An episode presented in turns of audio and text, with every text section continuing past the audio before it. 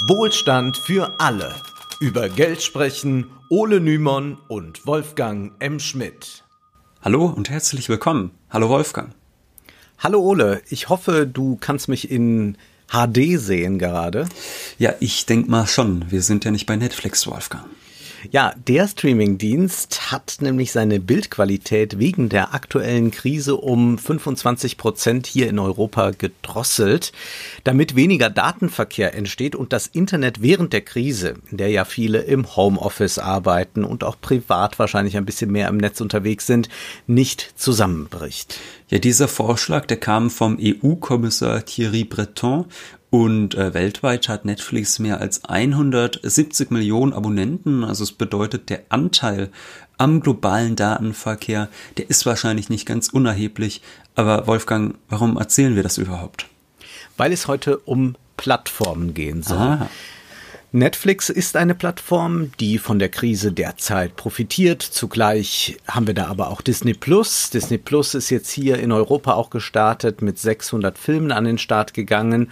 Und dann gibt es da natürlich Amazon, vermutlich der größte Krisengewinnler. Sprechen wir also über das, was man Plattformkapitalismus nennt. Ja, diesen Begriff Plattformkapitalismus, den hat der politische Ökonom Nix Renicek geprägt der hat in seinem Buch Plattformkapitalismus die Entwicklung der Wirtschaft in den vergangenen Jahren analysiert. Und wir hatten neulich ja schon mal über den Überwachungskapitalismus gesprochen. Das ist eine Art und Weise, den digitalen Kapitalismus zu analysieren. Und da könnte man natürlich meinen, ja, ist doch prima, ist jetzt alles irgendwie definiert und analysiert, aber das ist natürlich keineswegs so. Beide Formen des Kapitalismus, also Plattformkapitalismus und Überwachungskapitalismus, gehen oft Hand in Hand, wenn auch nicht immer. Ja, erinnern wir uns an ein Unternehmen wie Apple. Ja. Das ist nicht überwachungskapitalistisch, denn es ist anders als Google. Es ist bei Apple eben nicht so, dass die Nutzerdaten an externe Firmen zur Verfügung gestellt werden. Zum Plattformkapitalismus aber gehört Apple dennoch, denn wer auf seine Apple-Geräte Apps herunterladen will, der tut das über den hauseigenen App Store. Er nutzt also die Plattform, die Apple zur Verfügung stellt und er hat auch gar keine andere Wahl. Ja, und Srenicek unterscheidet in seinem Buch zwischen verschiedenen Arten der Plattform, zwischen Werbeplattformen, zwischen Cloud-Plattformen, Industrie, Produkt und zwischen sogenannten schlanken Plattformen werden wir alles gleich noch erklären, äh, was das so grundlegend bedeutet. Facebook kann man schon mal sagen, ist zum Beispiel eine Werbeplattform und das leuchtet ja auch ein. Also der Konzern, der finanziert mhm. sich durch Werbung, das wissen wir ja alle. Ähm, die ist dann auch bei uns in der Timeline zu sehen, wenn wir Facebook nutzen. Äh, aber zum Beispiel Google ist auch eine Werbeplattform. Aber eben nicht nur, also Google ist einerseits Werbeplattform, aber eben auch eine sogenannte Cloud-Plattform. Ja, so richtig groß geworden ist das Cloud-Geschäft ja erst so in den vergangenen Jahren. Man spricht vor allem jetzt auch sehr viel drüber und es wird jetzt während der Homeoffice-Zeit noch erheblich wachsen. Eben sprach ich noch mit einem befreundeten Dozenten von einer Universität, der erzählte, dass die Uni jetzt äh, natürlich Speicherkapazitäten en masse bei einem amerikanischen Cloud-Konzern kauft, um die digitale Lehre im Sommersemester überhaupt gewährleisten zu können. Und das ist jetzt nur ein Beispiel. Und es gibt nicht nur Google Cloud, auch Amazon hat einen Cloud-Dienst, nämlich AWS. Zu diesen äh, äh, Cloud-Dienst-Kunden gehören Dropbox, Netflix, Reddit. Der Umsatz der dieses Tochterunternehmens Amazon Web Service, der betrug bereits im Jahr 2018 25 Milliarden Dollar. Amazon hat den Cloud-Trend früh erkannt. Die Firma wurde 2006 bereits gegründet. Jeff Bezos vergleicht das Cloud-Angebot mit der Stromversorgung. Früher hatten Firmen ihre eigenen Stromgeneratoren, dann wurde die Stromerzeugung zentralisiert und vermietet. Ja, ist ja auch viel praktischer, könnte man sagen. Ne? Diese digitale Infrastruktur, die ist nicht nur profitabel, die bedeutet natürlich auch eine ungeheure Marktmacht. Ja, man könnte sagen, Amazon bestimmt die Spielregeln, nach denen dann andere Unternehmen spielen können. Und ähnlich ist es dann eben auch bei den sogenannten Industrieplattformen. Zum Beispiel Unternehmen wie Microsoft und General Electronics, die arbeiten mit Hochdruck an Plattformen, auf denen Industriezweige zusammenlaufen und wo die Logistik koordiniert werden kann. Und Srenicek schreibt dazu, Der Wettbewerb dreht sich hier letztlich darum, wer in der Lage ist, die Monopolplattform für die Produktion zu schaffen. Der Gewinner bekommt alles, sagt der Digitalvorstand von General Electronics. Zitat Ende. Und dann nochmal kurz der Hinweis, so ist es ja immer beim Monopol. Ne? Also das ist ja das, worauf alle hinstreben, weshalb ja, ja auch äh, Marktteilnehmer ein Monopol haben wollen, weil es da tatsächlich heißt, the winner takes it all. Doch selbst General Electronics wiederum ist auf die Cloud angewiesen und damit auf einen alten Bekannten, nämlich auf Amazon. Ah, ja. Da greifen die wieder drauf zurück. Nun ist Amazon bekanntlich eine Produktplattform und wer Brad Stones zwar unkritische, aber aufschlussreiche Biografie über Jeff Bezos gelesen hat, der weiß, wie langfristig und strategisch Bezos denkt. Das Buch heißt Der Allesverkäufer und es wird ganz klar, Bezos hat nicht einen Online-Buchshop in den 90ern gegründet, der sich zufällig jetzt zu einem übermächtigen Imperium entwickelt hat. Bezos wollte und will ein Allesverkäufer sein. Warum aber, müssen wir mal fragen, hat er ausgerechnet mit dem Online-Verkauf von Büchern begonnen? Das klingt ja mal erst überhaupt nicht fortschrittlich. Schließlich hat sich das Produkt Buch bis zum Aufkommen des E-Books in den Nullerjahren über Jahrhunderte kaum verändert. Ja, das hat drei ganz simple Gründe, warum er anfangs Bücher vertreiben wollte. Erstens, Bücher lassen sich aufgrund ihrer Form sehr effizient lagern. Das ist immer äh, wichtig für solche großen Händler. Dann muss man natürlich auch bedenken, dass zweitens viele Länder, wie zum Beispiel auch Deutschland, über eine sehr gut vernetzte Buchinfrastruktur verfügen. Also es bedeutet, es gibt äh, Verlage, es gibt Zwischenhändler, so dass man dann nicht wie bei Haushaltswaren irgendwie unglaublich viele verschiedene Händler oder Unternehmen kontaktieren muss. Also da könnte man sagen, Bezos fand hier schon quasi quasi ein gemachtes Nest, äh, wo er sich nur noch einsetzen musste. Und drittens, Bücher werden mit einem sogenannten Identifikationsschlüssel versehen. Äh, kennen ja sicherlich alle, in Europa gibt es die ISBN, die internationale Standardbuchnummer. Es ist natürlich ideal, um Bücher digital zu katalogisieren und all das ist quasi zusammengekommen und hat Bezos bei diesem Projekt geholfen. Als das Buchgeschäft dann lief, weitete Bezos das Angebot immer weiter aus. Im Moment fällt mir fast nichts mehr ein, was man nicht bei Amazon kaufen kann. Aber ein Geschäft lief bislang immer noch schleppend und das war das Geschäft mit den Lebensmitteln. Doch genau das könnte sich jetzt durch die aktuelle Krise ändern. Amazon hat angekündigt, nun erst einmal keine Bücher bei Verlagen zu bestellen und auch solche Waren wie Bücher, DVDs, CDs nur verzögert auszuliefern. Oberste Priorität liegt aktuell bei Lebensmitteln und anderen Bedarfsartikeln, wie zum Beispiel Toilettenpapier. 100.000 neue Mitarbeiter sucht Amazon momentan zudem. Und an dieser Stelle muss ich einmal kurz sagen, wir werden später noch auf das Thema Marktwirtschaft und Planwirtschaft äh, zurückkommen.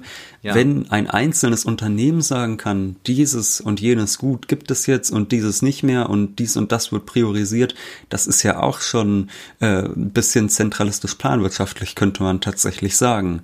Absolut, denn ja. Äh, man könnte ja sagen, was äh, interessiert mich äh, das Toilettenpapier anderer Leute? Ich möchte jetzt morgen mein Buch haben mhm. und muss aber dann warten. Mhm. Also das ist auch eine eigenartige Geschichte, die da läuft.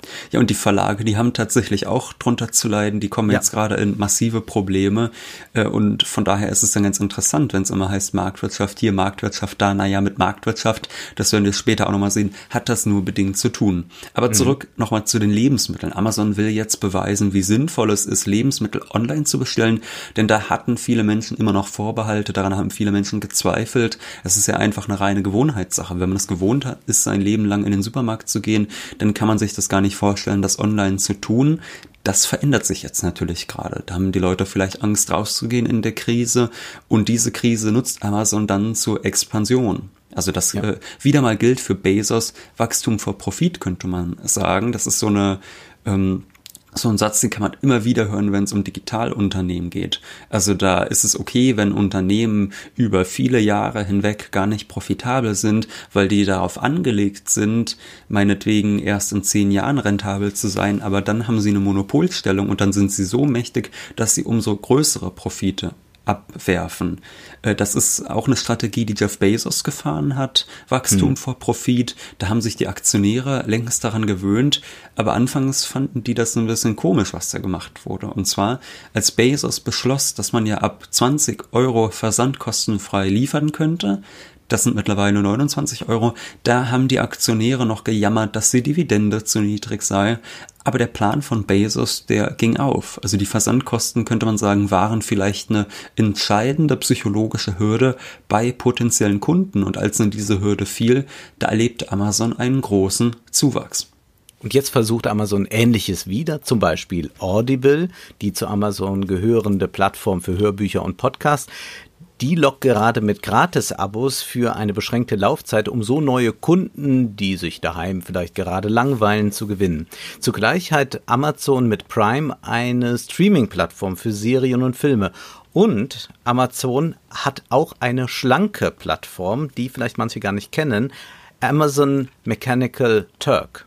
Ja, ich persönlich kannte die auf jeden Fall nicht äh, bis neulich und auf der Amazon Homepage da heißt es, Amazon Mechanical Turk sei, Zitat, ein Crowdsourcing-Marktplatz, der es Einzelpersonen und Unternehmen ermöglicht, die Verwendung von menschlicher Intelligenz zu koordinieren, um Aufgaben zu erfüllen, die ein Computer allein nicht leisten kann.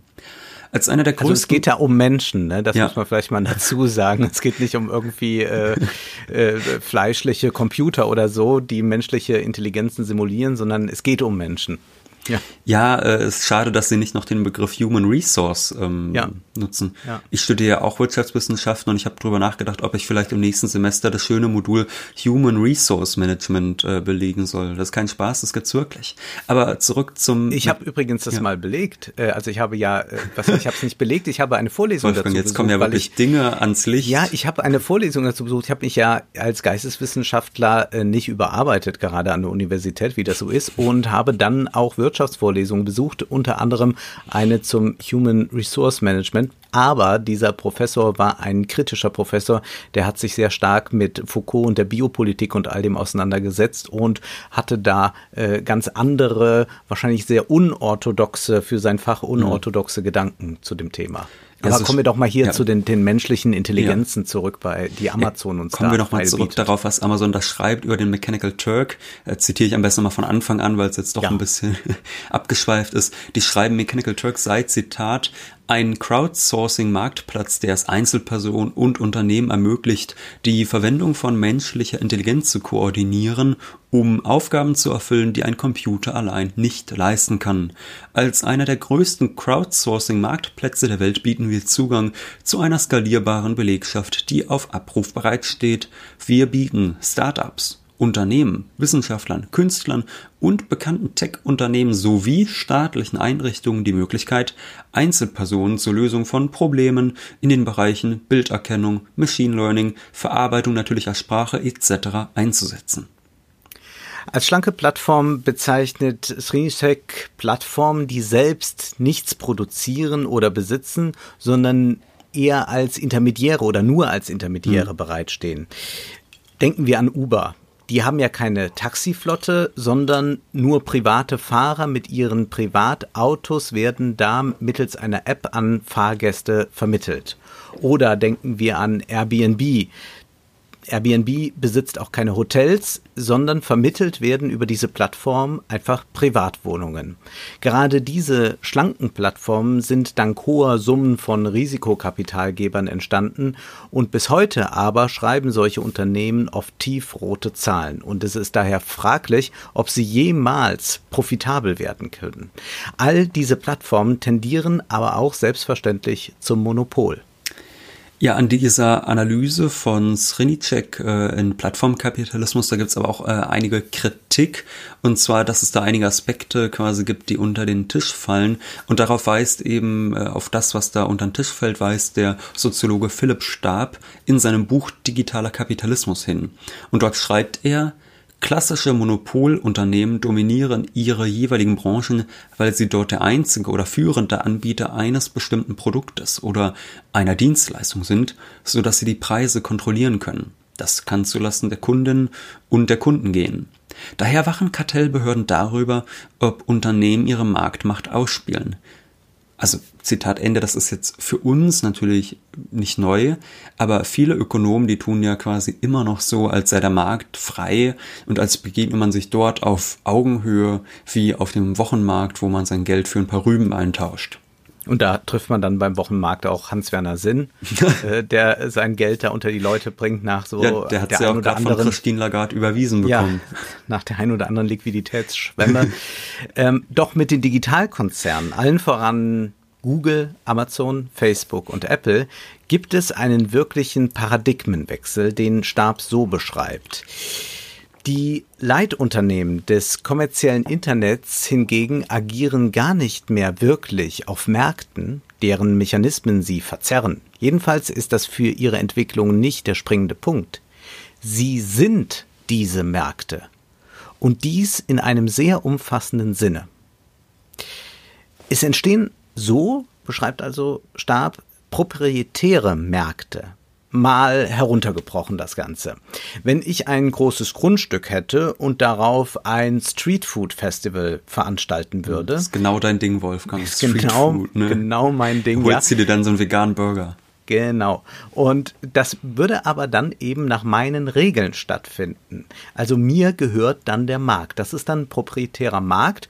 Und bei diesem Markt ist es so, dass die anderen Akteure, die dort auch als Marktteilnehmer äh, stattfinden wollen mit ihren Ständen, die müssen sich gegen eine Gebühr und gegen eine Provision und unter Einhaltung meiner Vorschriften dann an das halten, was ich mir so wünsche. Nur dann dürfen die sich da mit ihren Ständen positionieren. Und so könnte ich zum Beispiel sagen, nee, auf meinem Markt, da werden keine Gerichte mit Zwiebeln verkauft, weil ich Zwiebeln einfach nicht mag und ich will auch gar nicht das irgendwo riechen. Ja, du hast es eben schon gesagt, proprietäre Märkte. Ich meine, der Name ist Programm. Vielleicht wissen einige aus dem Französischunterricht noch, Propriété ist das Eigentum. Das heißt, äh, das, der Markt selbst ist das Eigentum dieser Konzerne, könnte man sagen. Und zu diesen Märkten schreibt Stab dann auch, die Kombination aus Zugangskontrolle und Provisionsmodell ist der Schlüssel zum Verständnis proprietärer Märkte. Denn erstens kann, wer exklusiv über den Zugang entscheidet, seine Provision im Grund nach Belieben festsetzen. Zweitens machen sich die marktbesitzenden Unternehmen den Mechanismus von Angebot und Nachfrage auch insofern zunutze, als sie sich darüber auch in anderer Hinsicht systematische Vorteile verschaffen. Ist das Produkt eines Drittanbieters auf der eigenen Plattform zu teuer, um für Käufer attraktiv zu sein, können die Plattformunternehmen Konkurrenzangebote erstellen, die um den Anteil der üblichen Provision günstiger sind. Amazon handelt so sehr häufig. Stab erklärt eindrücklich, dass mit diesen in Besitz von Unternehmen befindlichen Märkten plötzlich eine alte Idee zurückkehrt, jedoch in einem neuen Gewand der Merkantilismus. Im frühkapitalistischen, vorliberalen Europa schufen absolutistische Herrscher Handelsmonopole, um daraus auch für den Staat dann für sich Profit zu schlagen. Exporte wurden natürlich gefördert, die eigene Handelsbilanz belastenden Importe, die wollte man lieber hemmen und so weiter und so fort. Ja, und die Pointe im Plattformkapitalismus lautet nun, dass der Staat jetzt aber der große Verlierer ist. Also die Konzerne, mhm. äh, die sind jetzt quasi so ein bisschen, also mit ihren eigenen geschaffenen Märkten, da sind jetzt die Konzerne ein bisschen wie absolutistische Herrscher. Ja, ich muss da an ein Interview denken mit Mark Zuckerberg, das ich vor kurzem gesehen habe.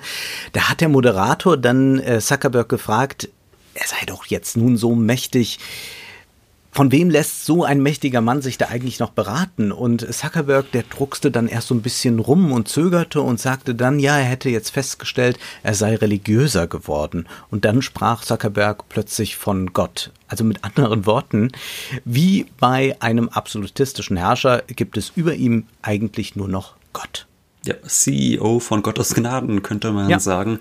Äh, und was wir aber merken bei dem, dem, bei dem Thema proprietäre Märkte, hier endet gewissermaßen der Liberalismus und dementsprechend auch der Neoliberalismus. Äh, es kommt nur leider auch nichts Besseres nach. Also diese Rede von den freien Märkten, das war schon immer höchst ideologisch. Denn wer dort am meisten Macht hatte, das war im Regelfall der, der das meiste Kapital besaß. Aber beim Plattformkapitalismus, da kann man eigentlich gar nicht mehr von freien Märkten sprechen, weil diese Märkte einzelnen Konzernen gehören. Und an dieser Stelle sei eben nochmal an das Thema Markt versus Planwirtschaft erinnert. Äh, da sind wir ja auch schon mal kurz darauf eingegangen beim Thema Finanzmarktkapitalismus und Landnahme.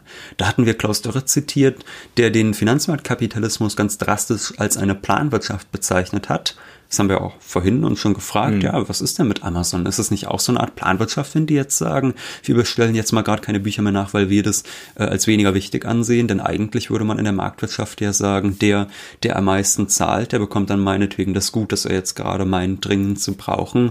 Also von daher sehen wir auch hier, beim Plattformkapitalismus ist eine wirkliche Marktwirtschaft nicht mehr zu erkennen. Und da stellt sich natürlich für uns als jetzt kritische Geister die Frage, was können wir tun? Gibt es da vielleicht Alternativen im äh, Buchhandel, da sagt man zum Beispiel, oder generell sagt man gerne buy local, ja, in Bezug auf Amazon, dass man dann zum Beispiel in örtlichen Buchhandlungen sein Buch kaufen soll und eben nicht beim großen Versandhändler. Also so mache ich das ja auch, dass ich hier im Buchhandel an der Ecke am liebsten mein Buch bestelle. Ich auch, aber ich glaube, dass Bücher da ein sehr schlechtes Beispiel sind, denn es geht da doch um sehr viel mehr. Ja, da kommen wir gleich nochmal drauf zurück, aber nochmal kurz zur Frage, gibt es Alternativen? Ne? Also das Problem ist ja nicht Plattformen generell. Also Plattformen mhm. sind ja nicht per se schlecht.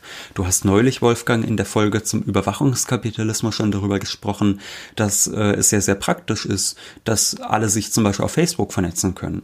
Also warum soll man auf äh, ganz vielen verschiedenen Plattformen angemeldet sein, wenn man sich auf einer Plattform mit all seinen Freunden unterhalten kann? Es ist ja eine prima Sache. Das heißt, das Problem ist ja, nicht Plattform generell, sondern das Problem ist natürlich, wenn Marktmacht entsteht, wenn einige wenige Menschen da ähm, quasi ähm, so eine Plattform besitzen und von daher müssen wir uns fragen, könnte man das anders, demokratischer organisieren?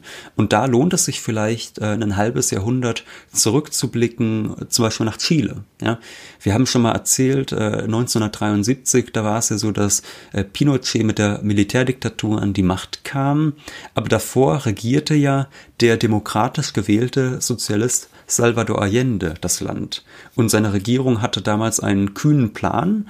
Und zwar wollte man damals mit neuester Computertechnologie, also mit damals neuester Computertechnologie, alle Produktionsstätten im Land miteinander verknüpfen und vernetzen und man wollte eben den Bedarf nach diesem oder jenem Produkt in der Gesellschaft abfragen können das, damit man dann Versorgungsengpässe äh, vermeiden kann, damit man gezielt produzieren kann. Denn das ist ja eigentlich das Problem der Planwirtschaft immer gewesen. Das ist ja das, was auch Neoliberale wie Hayek völlig zu Recht gesagt haben.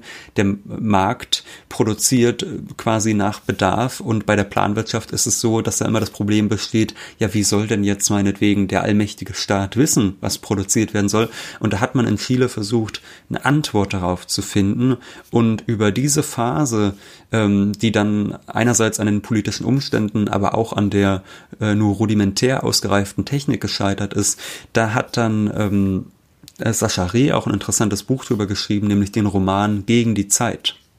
Ja, was wir an dieser Idee ablesen können, ist zweierlei. Erstens, hier wurde also noch vor der Digitalisierung an einer Plattform gearbeitet. Zweitens muss eine Plattform nicht ein Auswuchs des Turbokapitalismus sein. Allende wollte so eine Planwirtschaft mit hoher Versorgungssicherheit schaffen. Also nicht wie in der DDR, wo ständig irgendwas fehlte und man jahrelang auf den Trabi warten musste. Ja, Deshalb Wolfgang, sollten Trabi-Witze ja. liebe ich. Immer wenn es um ja. DDR geht, Kommt ein Trabi-Witz. Du könntest ja auch mal innovativ sein, so wie wir, die Marktwirtschaft sind, ja, und dich über irgendwas hier, anderes lustig Ich machen. bin ja hier in Rheinland-Pfalz tief im Westen und hier kennen wir ja natürlich noch den äh, Kino-Hit Go Trabi Go mit Go Trabi Go mit, mit äh, Wolfgang Stumpf. Ja, ich bin deswegen, auch aus dem Westen, Wolfgang, aber äh, immer die gleichen ja. Witze. Irgendwann kann man ja. sie nicht mehr hören. Das ist ja wie, wie bei Dieter Nuhr. Äh, nee, nee, nee, das ist ja noch ganz andere alte Garde. Das ist ja noch Harald Schmidt oder so. Naja, sei es drum. Ähm, es soll jetzt hier nicht um den Trabi gehen, aber wir wollen uns ein paar blasphemische Bemerkungen gestatten. Kampagnen wie bei Local sind ja gut und schön. Wenn es wirklich um die kleinen Geschäfte geht, die mit Beratung und ausgefallenen Produkten aufwarten können, die das Stadtbild beleben und wirklich dazu einladen, irgendetwas zu entdecken. Ja, ich persönlich kann mich zum Beispiel ewig in gut sortierten Buchhandlungen und vor allem in Antiquariaten aufhalten. Also da müssen Freunde mich förmlich rauszerren oder die Ladenbesitzer, wenn ein Ladenschluss ist, ähm, wirklich mich des Ortes verweisen. Ja, ich weiß gar nicht, wovon du sprichst. Naja, ähm, Plattenläden äh, wären auch da so zu nennen und mhm. zu fragen, wo gibt es sie überhaupt noch? Die sind ja auch fast verschwunden. Nun muss man sagen, Bücher, Platten, das sind auratische Produkte. Ja, das sind ja nicht einfach für uns Datenträger. Ja, wir, die bibliophil sind, wir könnten ja auch sonst sagen, äh, ach, was ist uns das egal? Wir brauchen ja eigentlich nur äh, die Buchstaben, also laden wir uns doch einfach ein E-Book mhm. runter. Wir brauchen keine Bücher. Aber nein, wir lieben ja eben die Aura des Produkts und diese Aura, die überträgt sich dann auch auf den Einkauf, macht den Einkauf zu etwas Besonderem, zumindest im Fachhandel. Doch wo gibt es das denn heute noch? Wo gibt es dann eben auch den guten Plattenladen? Kindergarten. Ähm, all diese kleinen Geschäfte, die wurden ja zum größten Teil verdrängt. Also wenn ich da an meine Heimat denke, irgendwann kam dann der Mediamarkt, kam der Saturn und inzwischen sind die ja selbst in erheblichen Nöten, weil Kunden jetzt online ihre Produkte bestellen oder DVDs und CDs fast kaum noch gekauft werden und alle Leute Musik und Filme streamen. Aber man kann eigentlich da sehen, es gab schon vorher, bevor eben diese großen Plattformen kamen, einen Verdrängungsprozess. Ja, man kann jetzt ja, das ist sozusagen ganz lustig, es gab vorher diesen Verdrängungsprozess, man kann jetzt den nächsten Verdrängungsprozess sehen, zumindest nach meiner Erfahrung, das ist jetzt nur meine empirische Erfahrung, also Analyse, aber nach dem, was ich so gesehen habe, äh, beispielsweise bei Mediamarkt und Saturn, ist es so, dass da mittlerweile auch äh, schon die ganzen CD- und Filmabteilungen quasi dicht gemacht werden, dass da jetzt alles, was noch übrig ist, verramscht wird, könnte man sagen sagen äh, und dass sie eigentlich aber wissen, dass die Zeit vorbei ist wo Leute mhm. sich diese Medien kaufen. Und von daher muss man sich aber vielleicht bei solchen Läden, die ja vorher auch schon die kleinen Läden verdrängt haben, fragen, naja, gilt denn bei solchen Geschäften auch noch bei Local?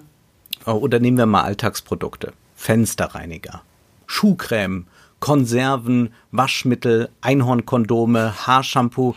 Sagt da wirklich einer, das kaufe ich lokal, das macht mir so unglaublich viel Spaß, dieses Einkaufserlebnis und außerdem die Drogerienmarktkette mit tausenden Läden europaweit, die ist doch so dermaßen charmant, die muss ich unterstützen. Also der Einkauf von solchen Dingen ist ja eher etwas Lästiges und das sind eben auch nicht Produkte wie Bücher oder Platten. Hm. Und deshalb waren Bücher vorhin auch ein schlechtes Beispiel, wie du angemerkt hattest. Und da kann man sich dann die Frage jetzt stellen, ja, wo ist denn das Problem, mhm. wenn es solche Märkte, die jetzt im Regelfall auch nicht gerade zur Verschönerung der Stadt beitragen, wenn es sie nicht mehr gäbe? Also natürlich äh, ist uns klar, was für Probleme das mit sich bringt. Stichwort Arbeitslosigkeit, obwohl man da auch sagen muss, dass ja generell beim Thema Digitalisierung so, dass es da immer heißt, die Menschen ja. werden alle arbeitslos.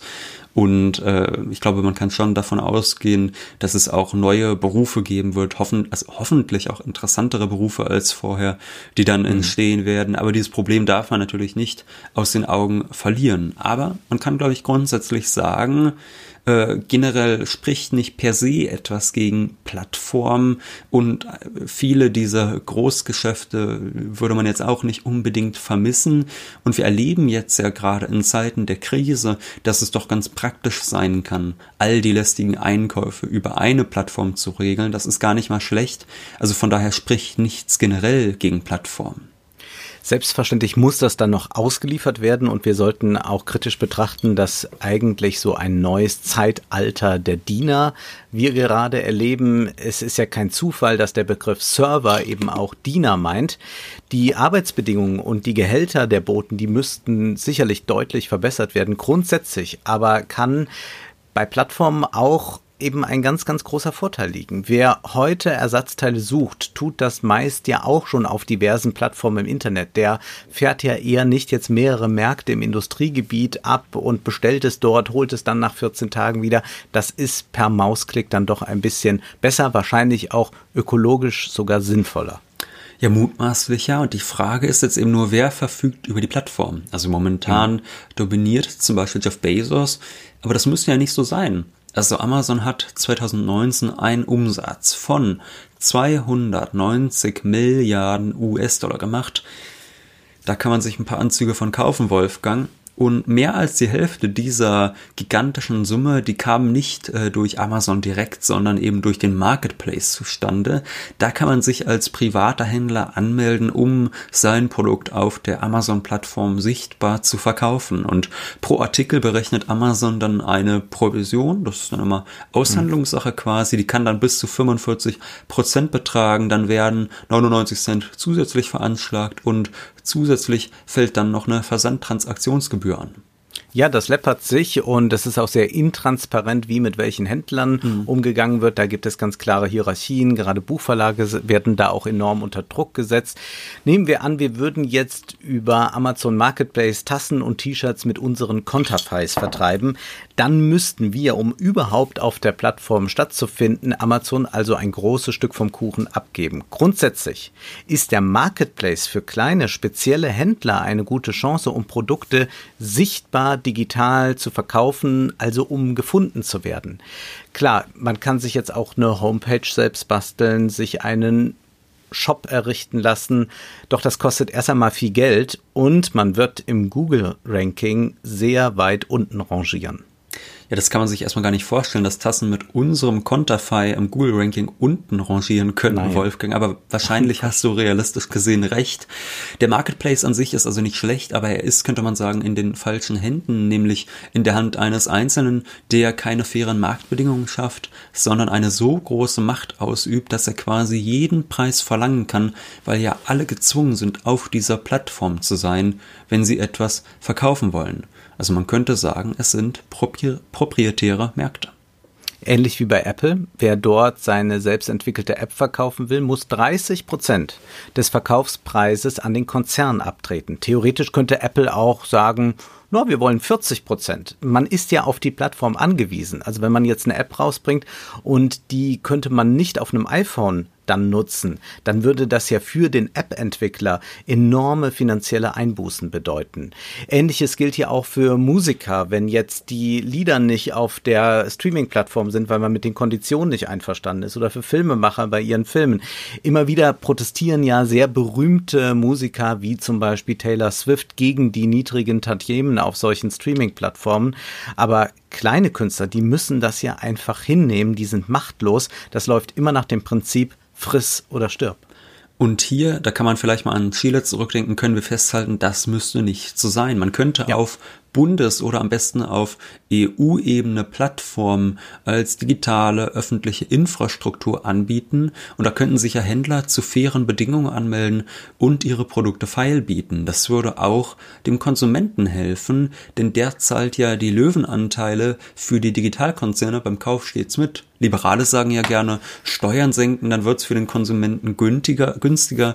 Wir beiden hätten da noch eine Alternative. Ja, also natürlich sind wir beiden nicht gegen kleine Geschäfte, doch wir sollten auch nicht, was so den gesamten Handel betrifft, allzu nostalgisch werden und auch erkennen, in fast jeder kleineren oder mittleren Stadt hat sich ein Bürgermeister in den vergangenen 30 Jahren dadurch ein Denkmal setzen wollen, indem er dafür gesorgt hat, dass anonyme Shopping Malls und Outlet Center errichtet werden. So wurde der Stadtkern dann in eine Wüste aus Leerständen verwandelt. Dieselben Politiker tun jetzt so, als sei an allem, allem, allem das Silicon Valley schuld. Das kann man auch auf anderen Ebenen erleben. Zum Beispiel gab es bis vor ein paar Jahrzehnten, äh, ich glaube, das war bis in die 70er Jahre hinein sogar, eine ähm, Preisbindung auf bestimmte Drogerieartikel. Und da gab es noch mhm. viel mehr kleine Drogeriegeschäfte, die mussten dann auch zumachen, nachdem diese Preisbindung aufgehoben wurde. Und wenn man sich heutzutage fragt, woran liegt es denn, dass es ganz, ganz wenige große Ketten gibt, die in Deutschland dominant sind, dann liegt das auch daran tatsächlich. Ja, mhm. äh, trotzdem muss man natürlich erkennen, viel davon kommt nicht wieder. Also auch wenn man jetzt so bestimmte Gesetze rückgängig machen würde, bestimmte Prozesse lassen sich nicht umkehren. Die Menschen, die bestellen bei Amazon ja vor allem aus einem Grund, ist es wahnsinnig bequem. Und wenn Sie daran gewöhnt sind, können Sie sich alles dort bestellen. Vielleicht in Zukunft ja auch Lebensmittel, wie wir schon angesprochen haben. Und viele Produkte, die muss man ja auch nicht vorher probieren. Wenn man schon weiß, was die liebste Tiefkühlpizza ist, dann bestellt man sich die, da muss man nichts zurückschicken. Äh, das gilt für viele andere Geräte aus. Die kann man dann einfach ganz bequem und unbedenklich per Mausklick bestellen. Und deshalb brauchen wir dringend Alternativen zu Amazon. Und auch Alternativen zu Netflix und zu Disney Plus. Ja, und jetzt gerade in der Krise könnte man sagen, da rächt es sich ja auch äh, für kleine europäische Filme, die so ein bisschen ja. äh, weit weg vom Mainstream sind, dass die abgesehen von der Programmkinoauswertung kaum Möglichkeit haben, äh, die Filme gegen Gebühr im Netz zu zeigen. Also wir beide, wir sprechen ja auch häufiger über Filme, wir sind beide sehr cinephil und da gibt es etwas, das uns zwei besonders ärgert. Und zwar auf den gängigen Streaming-Plattformen, da gibt es kaum alte Filme und Klassiker zu sehen. Und ich persönlich bin der Meinung, das muss online sichtbar sein, gerade für junge Menschen. Das ist ein kulturelles Erbe, äh, das sehr, sehr bedeutsam ist und das allen zugänglich sein sollte. Und da bin ich, muss ich ganz ehrlich sagen, heilfroh, dass wir zum Beispiel eine öffentlich-rechtliche Alternative haben wie Arte, wo Stummfilme aus der Weimarer Republik online, also quasi auch, ne, wer die App hat, das auch gewissermaßen ja. wie eine Plattform abrufbar sind. Und wenn ich mir noch eine aktuelle Bemerkung erlauben darf, Politiker schimpfen zwar gern derzeit auf Amazon und auf die anderen Digitalkonzerne. Hier in Rheinland-Pfalz und auch in vielen anderen Bundesländern tun aber dieselben Politiker alles dafür, um diese Plattformen zu stärken, indem sie kleineren Unternehmen jetzt gerade nicht vernünftig helfen. Auch Künstlern und Freischaffenden nicht. Als Krisenhilfe werden nur Betriebskosten, laufende Betriebskosten wie Mieten oder Leasinggebühren für den Dienstwagen übernommen. Wer also einen teuren Schlitten geleast hat, der könnte Glück haben. Nicht aber springt das Land bei jenen ein, die null Verdienst gerade haben. Im SWR sehe ich dann, und da könnte ich mich wirklich aufregen, äh, wie das Hilfspaket von der Landesregierung dann von einer SWR-Wirtschaftsexpertin auch noch überschwänglich gelobt wird. Und naja gut, vielleicht muss man dazu wissen, dass beim SWR man schon als Wirtschaftsexperte gilt, wenn man früher mal im Knacksclub war. Hier lässt man also wieder einmal die Kleinen ausbluten und Amazon wird deshalb Krisengewinnler sein. ist immer so schön, wenn du dich in Rage redest, Wolfgang. Ja, es ist einfach so. Es ja, ist einfach so. Wolfgang sagt, wie es ist.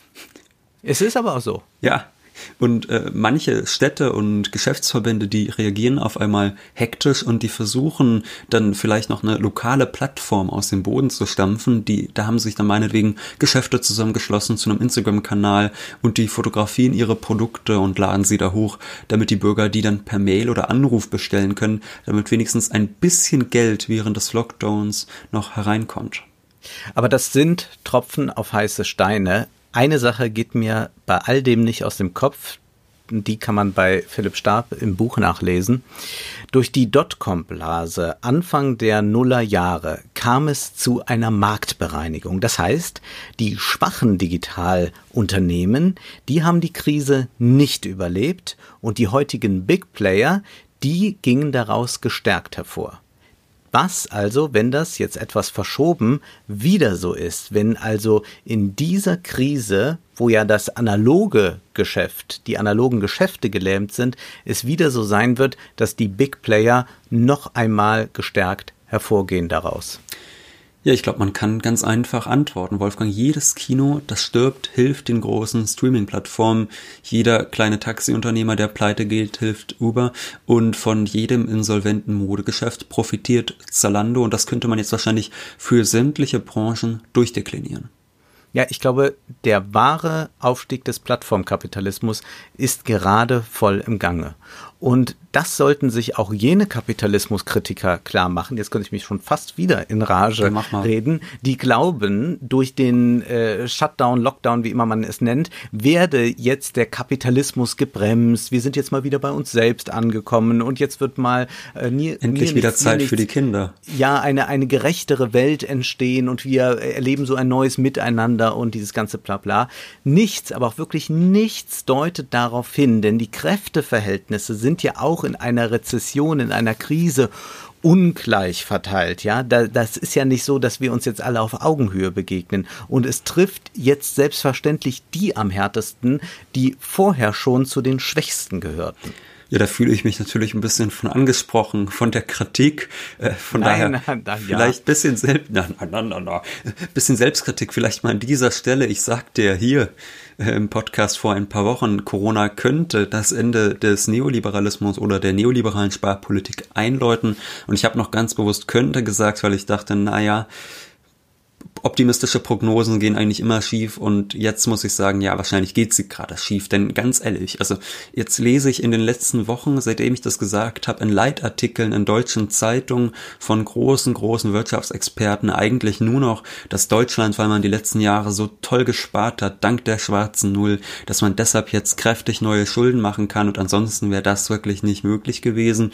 Und auch auf der europäischen Ebene, da können wir ja sehen, dass gerade wieder die schwächeren Staaten Staaten die Verlierer sind. Also das, was du quasi auf der unternehmerischen Ebene eben prognostiziert hast, dass die Marktbereinigung stattfindet und dann sind es vor allem die kleinen und mittleren Unternehmen, die in die Krise kommen. Genau das können wir jetzt auch nochmal auf europäischer, auf internationaler Ebene sehen, dass ja die kleineren ökonomisch schwachen Staaten, die ohnehin schon von Krise zu Krise taumeln, dass es genau diese Staaten sind, die jetzt immer mehr in die Bredouille kommen und von daher muss ich sagen, ja, der Optimismus, der war wohl mal wieder etwas voreilig. Man hat ja noch Hoffnung als junger Mensch. Ole, wo bleibt das Positive? Wolfgang? Ich weiß es nicht. Ich auch nicht. Ähm, aber damit ist jetzt erstmal Schluss für heute, denn auch in der Krise gilt, Zeit ist Geld. Prosit. Das war Wohlstand für alle. Ihr könnt uns finanziell unterstützen über paypal.me-ole und Wolfgang oder über die in der Beschreibung angegebene Bankverbindung. Herzlichen Dank.